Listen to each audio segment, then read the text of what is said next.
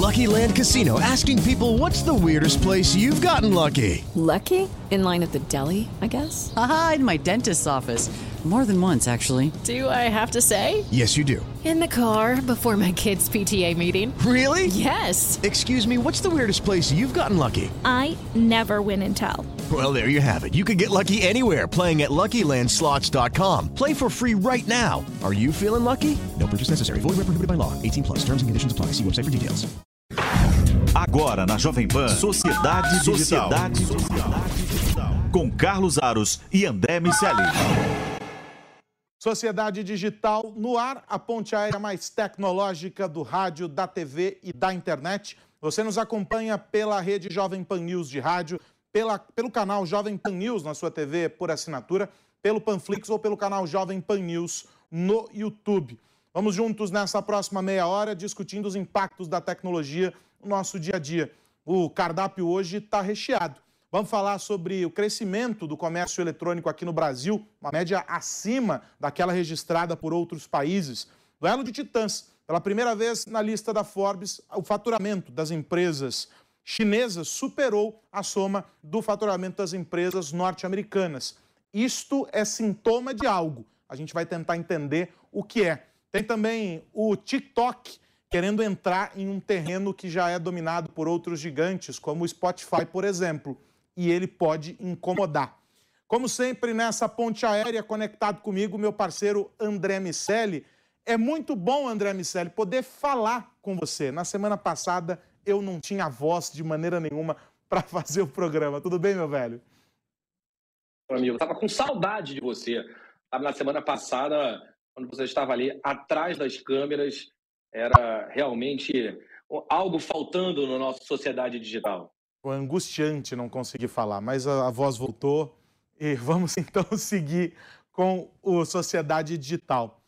Esse levantamento que mostra o crescimento aí de 22,2% nas vendas online aqui no Brasil coloca o Brasil entre os países uh, indicados aí por esse ranking como o primeiro, que registrou o maior crescimento uh, nas compras online. Quem está nos assistindo vê aí esse ranking, tem a Argentina, Turquia, enfim, vários países uh, nessa lista, o Brasil no topo. A gente, claro, André, pode fazer várias leituras e talvez a mais óbvia delas seja colocar na conta de um processo acelerado uh, de, de, digitalização no, no modelo de consumo das pessoas por causa da pandemia. E aí nós estaríamos falando sobre 2020, quando a gente teve o boom mas 2021 acompanhou essa tendência, esses números mostram, né, eles fazem referência a 2021. Só que a gente não pode tirar da conta, e é justamente isso que eu quero ouvir uh, de você, ouvir a tua análise, uh, que o comércio eletrônico brasileiro, e aí a gente vai englobar aqui as vendas online em todos os canais digitais, porque os monitoramentos eles fazem recorte por plataforma, mas se a gente somar, a gente tem o comércio eletrônico como um todo ele já vinha crescendo em um ritmo bem importante. Os relatórios, vários que foram uh, sendo divulgados ao longo dos anos até 2019, ou seja, olhando antes uh, da pandemia, já apontavam esse crescimento.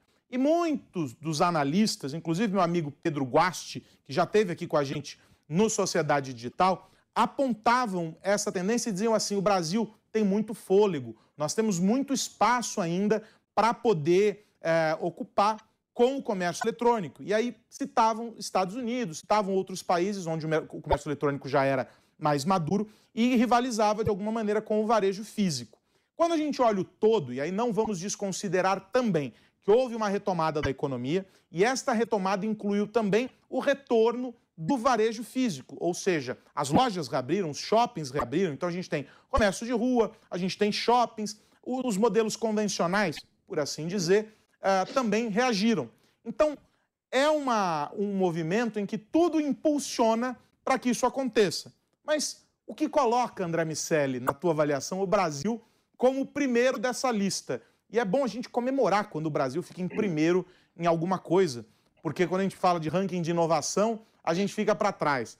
Esse aqui é um ranking interessante que está atrelado a outros indicadores positivos também da economia, pensando que essa semana o ministro Paulo Guedes também é, falou sobre a nossa recuperação, nos colocou em contexto e foi muito aplaudido lá no evento da XP, dá para a gente olhar todo esse pacote e assim, alguma coisa certa estamos fazendo. O comércio eletrônico é também um sintoma disso, né, André?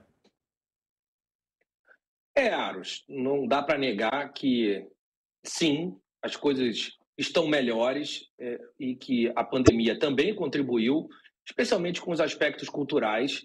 Até aquele momento, a gente tinha uma resistência muito grande de uma parte da população e essa resistência precisou ser vencida quando estávamos todos presos dentro de casa. Muita gente começou a experimentar um comportamento que evitava até então, e aí, depois dessa experiência, não quis voltar para o modelo anterior, ou, assim como tem acontecido no mercado de trabalho, passou a adotar um modelo híbrido. Compra coisas indo à loja, compra coisas é, de casa. A gente tem fronteiras menos claras entre essas ações agora. É, a gente já tinha uma é, influência muito grande das ações em ambiente digital nas ações no meio físico. Muita gente procurava especificações, fazia comparações, lia revisões e tomava a decisão de compra online, mas executava fisicamente essa decisão. E agora esse comportamento tem mudado. Tem um outro ponto, Aros, que aí já não é mais é, um, uma notícia que é, demonstra necessariamente só a pujança, que é o fato de, até pouco tempo atrás, o Brasil ainda é, ter sido um território muito verde em relação a, essa, a esse comportamento. Quando a gente olha o, o, o crescimento percentual e a gente compara, por exemplo, com a Inglaterra, que é a líder do ranking, a gente tem 84% das pessoas dizendo já terem feito alguma transação online nos últimos 12 meses. E no Brasil, esse percentual é de 49. Tem uma diferença é, muito grande, evidentemente, entre esses dois percentuais, 35% de diferença entre os dois, dá para o Brasil bastante fôlego para crescer.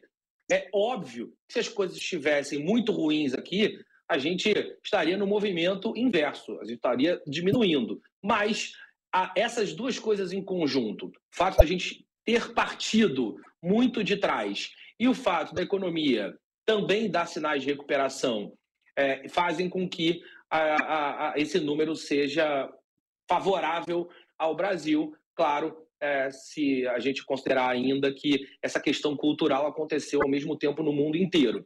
Agora, com o 5G chegando em outras cidades, com a experiência de conexão aumentando, esse número deve acelerar ainda mais. O Brasil deve ocupar posições de destaque é, nos próximos anos. Olhando de uma maneira geral, e até das conversas que você tem, e você, assim como eu, conversa muito com, com esses empresários e com essas pessoas, qual é a tua percepção é, em termos de maturidade para que a gente use um dado como esse, que mostra o maior crescimento em compras pela internet, como um fator somado a outros elementos de transição que mostram, olha só como o nosso varejo realmente percebeu que o momento da virada chegou? Carlos, eu acho que o fato do varejo ter percebido que esse momento chegou, pelo menos aqui para as empresas brasileiras, não significa que elas já são capazes de executar essa mudança ou que tenham tomado a decisão de executar a mudança. Quando a gente olha esse processo de inovação, segundo as nossas perspectivas, olhar a inovação em processo, olhar em gestão, olhar em marketing e vendas e olhar em produtos e serviços, a gente vê um amadurecimento grande quando a gente fala de marketing e vendas. É, as empresas, de uma maneira geral, estão muito sensíveis à experiência que entregam para os seus clientes, especialmente quando essa experiência se refere à utilização de recursos digitais para tornar essa relação melhor entre esse, essas duas entidades, a entidade cliente e a entidade empresa. Então, a utilização de chatbots, uma experiência boa de uso é, no site ou do aplicativo, a integração da cadeia logística para é, implementar exatamente esse conceito que você descreveu da loja como centro de distribuição, resolver esse problema da última milha que a gente ainda tem evidentemente muito grande em função do tamanho que o Brasil tem, é, tem ali algumas questões importantes. Porém, isso não significa que as empresas brasileiras eh, já implementaram tudo ou quase tudo que precisam implementar para extrair tudo que podem desse mercado e concorrer da maneira é, mais agressiva, no melhor sentido da palavra, especialmente com empresas multinacionais. Mesmo a gente vendo a Amazon no Brasil enfrentando grandes desafios quando a gente fala com e-commerce, a gente também vê é, um varejo que tem sofrido. Grandes cadeias de varejo têm passado muito, muitos problemas é, em função é, do, do, modelo de investimento no digital. Algumas, é, como a Magazine Luiza, tem ali abertamente é, se posicionado é, no sentido de é, pedir para que as pessoas se envolvam, compram, comprem. A gente sabe que isso não é uma tarefa simples, mas sim, a gente tem visto outras empresas entregando bastante coisa nesse sentido. A, a gente ainda precisa amadurecer muito, a gente tem uma boa visão de tudo que precisa ser feito, mas ainda tem muita coisa para fazer, especialmente no que a gente, é, é, quando a gente olha a utilização de dados ou quando a gente pensa nessa integração que evoluiu, mas que ainda pode é, dar para os clientes experiências mais diferenciadas no sentido de fazer com que a loja física seja quase que um, um showroom, um ambiente de testes e de customização é, daquilo que o, o, cliente vai efetivamente comprar levar. As, as empresas, em função desse movimento de cauda longa, tem tratado seus estoques de formas muito diferentes, então não necessariamente tudo que você quer comprar tem na loja, e aí a gente vai somando algumas dessas experiências, como por exemplo as experiências imersivas, que te possibilitam testar uma roupa no formato diferente, ou quando você está falando é, de mobiliário, de enxergar aquele mobiliário em, na, em outro ambiente, então eu vejo uma cadeira numa loja, mas eu quero testá-lo e colocá-lo dentro de casa, ainda tem muita coisa para evoluir nesse sentido. As empresas dos Estados Unidos e da Europa já estão um pouco à frente nesse sentido, e aí, quando competem com as empresas brasileiras, a gente ainda tem é, um terreno grande para investigar, para desenvolver nesse sentido. Vamos virar a página, porque você citou a Amazon, e a Amazon é uma das empresas listadas aí na Fortune Global 500, que é uh, essa lista da Fortune que faz o acompanhamento das receitas, né, de quanto faturou cada companhia e etc. E aí a gente tem empresas do mundo todo. Os chineses, as companhias chinesas, representam a maior fatia do bolo aí, uh, porque são 145 empresas chinesas na lista. Os Estados Unidos aparecem com 124 empresas. O Japão ficou com 47, perdeu algumas empresas, meia dúzia de empresas, na comparação com a lista anterior. Aí o Walmart, que é uma empresa americana, está lá no topo da lista, aí a gente vê a Amazon, etc. A Apple perdeu posição, e aí a gente tem esse desenho. Quando a gente olha, a disputa é boa e fica ali nos cinco, nas cinco primeiras posições, a gente tem Walmart e Amazon, americanos. State Grid, chinesa. China National Petroleum, chinesa. E Sinopec, que é chinesa também. Só que aí quando você faz a soma total, o que a gente tem é o seguinte: as chinesas elas somam 31% do faturamento total da lista. E aí vamos dizer assim: ah, o Aros está fazendo conta e está querendo chegar a que conclusão? Juntos chegaremos a essa conclusão. É uma questão simples. Já há algum tempo a gente diz a respeito de como as organizações chinesas vêm ocupando espaço para além do mercado asiático. E isso é importante por um sem número de razões no mundo que a gente vive hoje. Mas isso mostra que as companhias americanas, que sempre ditaram as regras do jogo em determinados segmentos, de alguma maneira perderam espaço. E coloca a situação em um ponto complicado quando a gente coloca como tempero aí dessa, dessa história é, questões geopolíticas em que Estados Unidos e China é, se posicionam de lados uh, opostos, quando a gente percebe que o tabuleiro global se movimentou e que algum, algumas áreas de investimento, em alguns aspectos em que antes eram liderados por centros de pesquisa norte-americanos, hoje passaram a ser dominados por centros de pesquisa chineses, uh, a gente descobre que talvez os polos estejam se invertendo. Aí a gente pode fazer duas leituras. Isso é muito bom ou isso é preocupante. Preocupante sob determinada perspectiva, porque a gente sabe como as coisas funcionam dentro do mercado chinês e como a mão do Estado chinês é muito forte sobre as organizações que lá estão e que nasceram lá. Ah, do outro lado, é positivo porque a gente tem um oxigênio rolando no mercado e coisas novas que talvez não fossem surgir ah, deixam de acontecer. Qual que é a tua leitura sobre a radiografia que se faz dessa lista? É óbvio, é só mais uma entre tantas listas. Mas quando a gente olha outros indicadores, um deles, só para citar algo pouco importante, assim, né, quase nada importante no nosso mundo hoje, que é o do desenvolvimento é, de inteligência artificial, patentes ligadas a tudo isso e a esse ambiente, a gente percebe um protagonismo muito grande justamente dos asiáticos. Qual que é a tua leitura, André? Caros, há sem dúvida nenhuma um processo de, de centralização desse eixo de poder que ficou muito tempo concentrado nas empresas americanas. Quando a gente olha esse número, os 145 empresas chinesas contra 124 empresas americanas, ele já chama atenção. Quando a gente pensa em volume, faturamento dessas empresas somadas, a gente vai encontrar quase 40 trilhões de dólares para as empresas chinesas, que é um número muito significativo.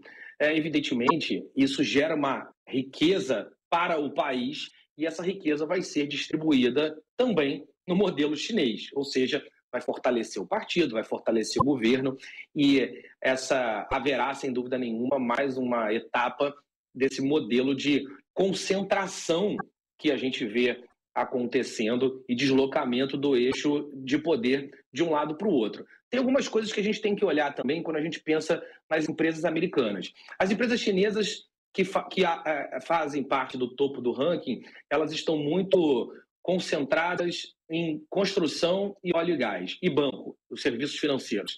Esses três segmentos ainda são dominantes quando a gente pensa ah, no percentual e no volume de faturamento das empresas chinesas. Quando a gente olha para os Estados Unidos, a gente ah, já vê, ou ainda vê, muitas empresas de tecnologia fazendo parte do topo desse ranking. Um, uma troca de posições entre Amazon e Apple, mas Walmart ainda segue liderando. Claro, o varejo para os Estados Unidos é, é, tradicionalmente um segmento muito relevante.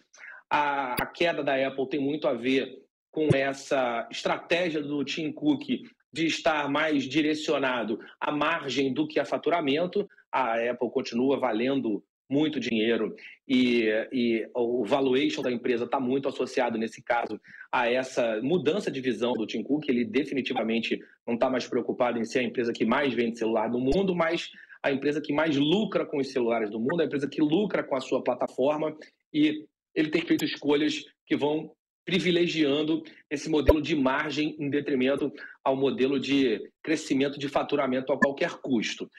Lucky Land Casino asking people what's the weirdest place you've gotten lucky? Lucky? In line at the deli, I guess. Aha, in my dentist's office.